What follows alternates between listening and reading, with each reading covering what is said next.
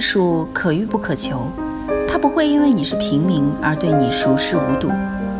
也不会因为你是王公而对你青睐有加。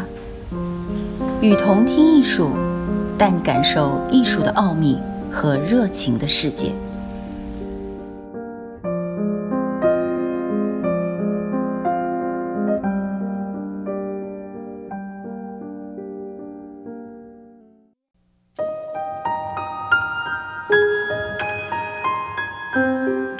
女性和文化的争论。上次我们说到，九十年代选美比赛至于印度社会、政府、民间引起了广大的舆论和讨论。早期的选美比赛在日常生活空间以外进行，观众是挑选的一小部分人，而如今自由化进程和卫星电视把这种比赛变成了一次媒体盛宴，将其作为奇观播送到世界各地。全球现场直播也意味着印度国内观众的多样化。很多非精英阶层的百姓也能一睹世界小姐的风采。之前的选美，动辄就在五星酒店，若不是出身名门，便无缘观看。现在选美被搬上电视，任何人都可以欣赏美丽的女性身体。选美比赛的观众变了，要说它经历了某种程度上的民主化，也未尝不可。于是社会领域里开始出现一种为穷人着想的意见，并非为女人着想。表达出对保护和教育的大众的关心，而这种关心似乎与一百年前社会精英对于电影和表演审查的意见遥相呼应。对全球化批判的另一面似乎就在这里。我们在说女性特质受到当代变化力量的威胁时，往往不带任何问题意识。女性，印度的女性概念究竟是如何形成的？受了哪些历史动因的影响？排除了哪些内容？上述疑问都不是反对全球化进行批判就能解答的。迪帕梅赫塔的电影《火》所引发的争议中，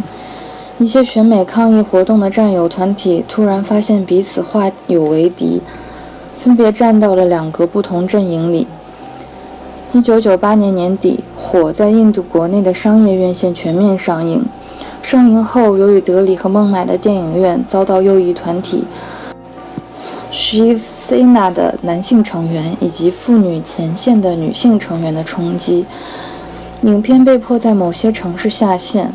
但接着又在海德拉巴、班加罗尔、钦奈等其他中心城市大受欢迎，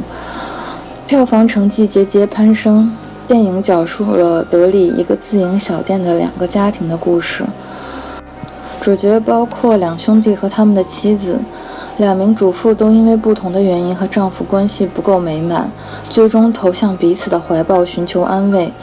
影片的结局是两名女性离家出走，去别处开始他们新的生活。袭击影院并要求禁止该片放映的提出的反对理由之一，就是片中包含淫秽内容。所谓淫秽，主要跟两名女主角之间的同性恋情有关。他们宣称，导演此举等于在攻击印度文化的联合家庭。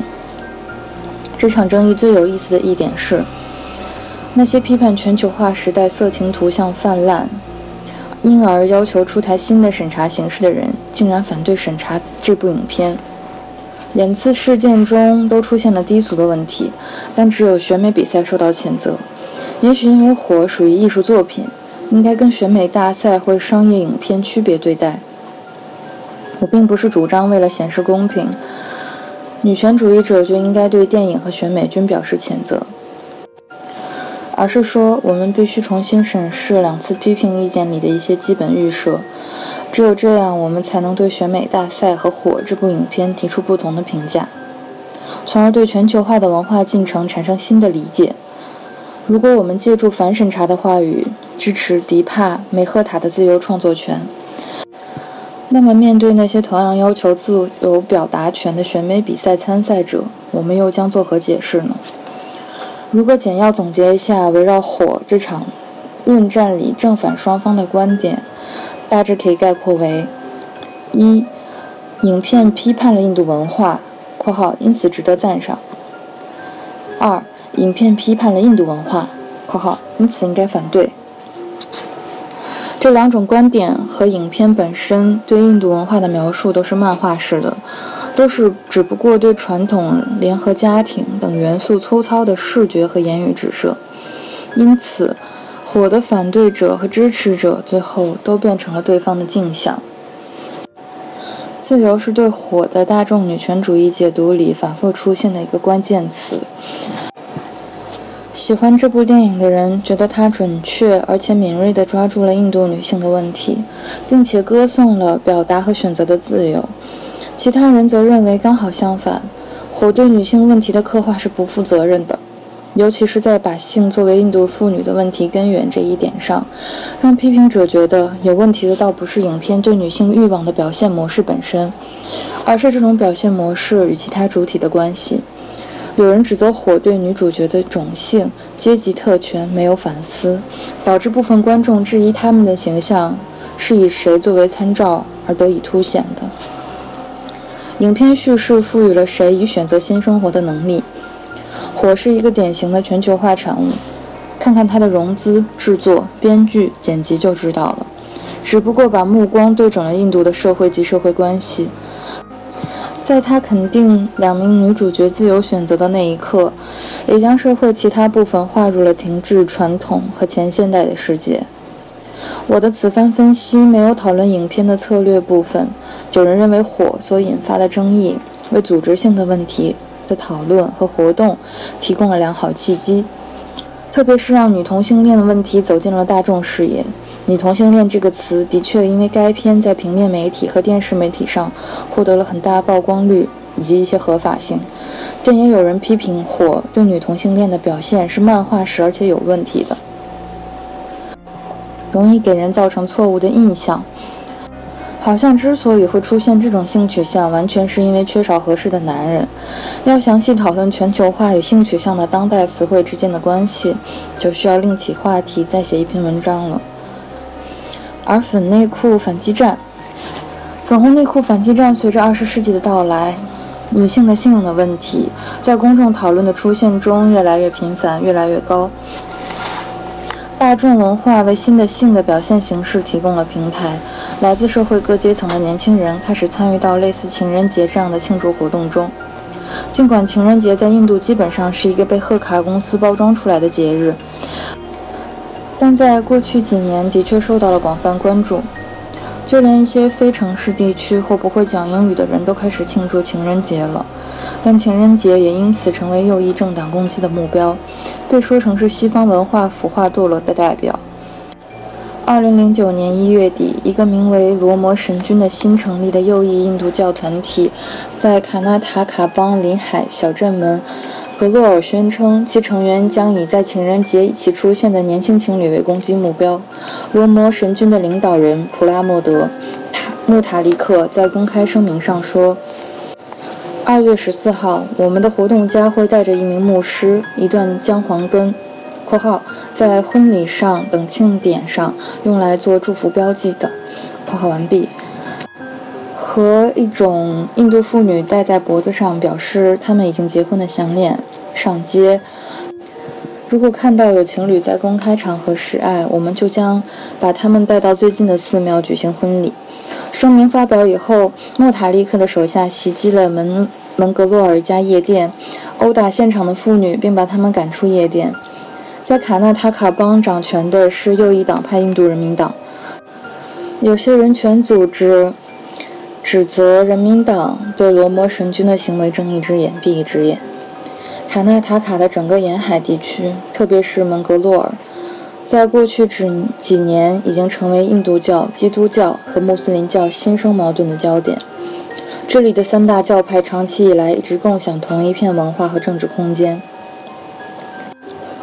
蒙格罗尔夜店袭击事件发生后几天，光顾夜店的放荡前卫妇女协会，在社交网络脸书上成立。协会发起一个活动，号召大家在情人节那天寄给罗摩神君一条粉色内裤。这次抗议的做法在印度女权主义政治运动历史上可谓前所未有。活动的发起人之一这样写道：“我们就是希望想个办法好好嘲笑一下那些内裤人。所谓内裤人，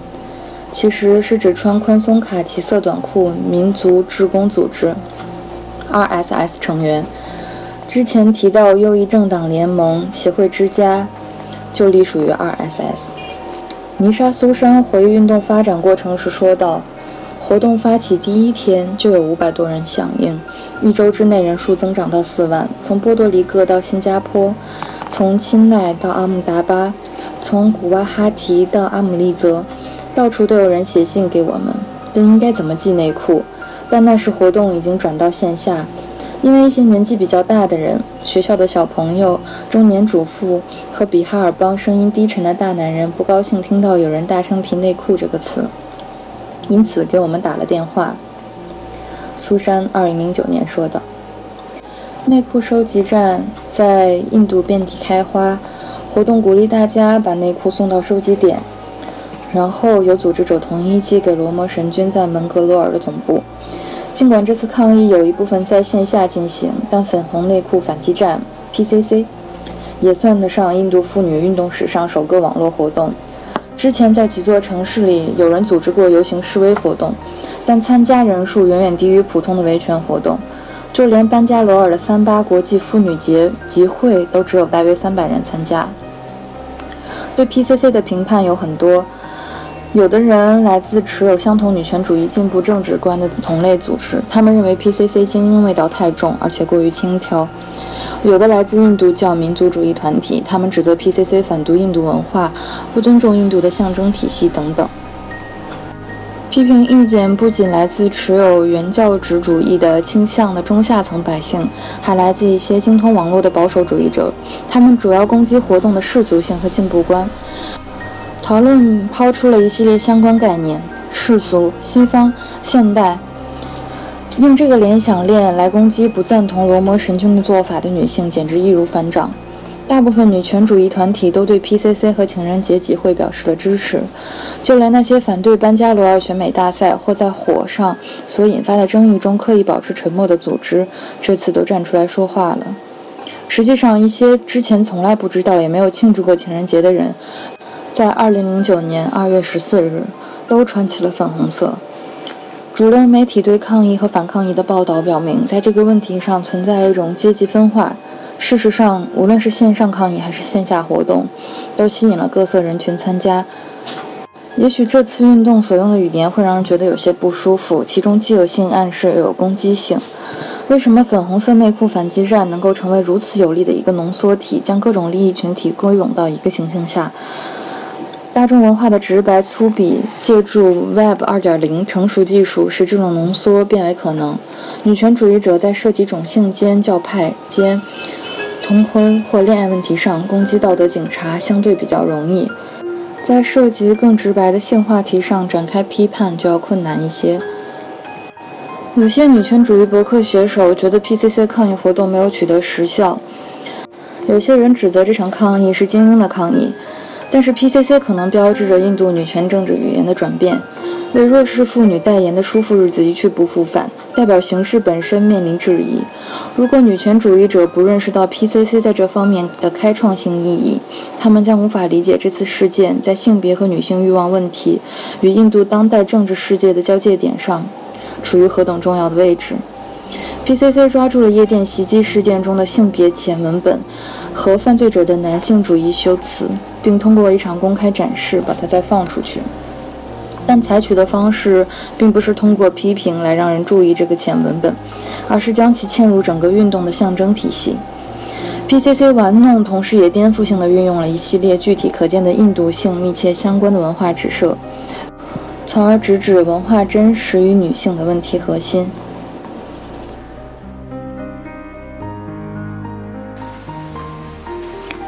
感谢大家关注与同听艺术，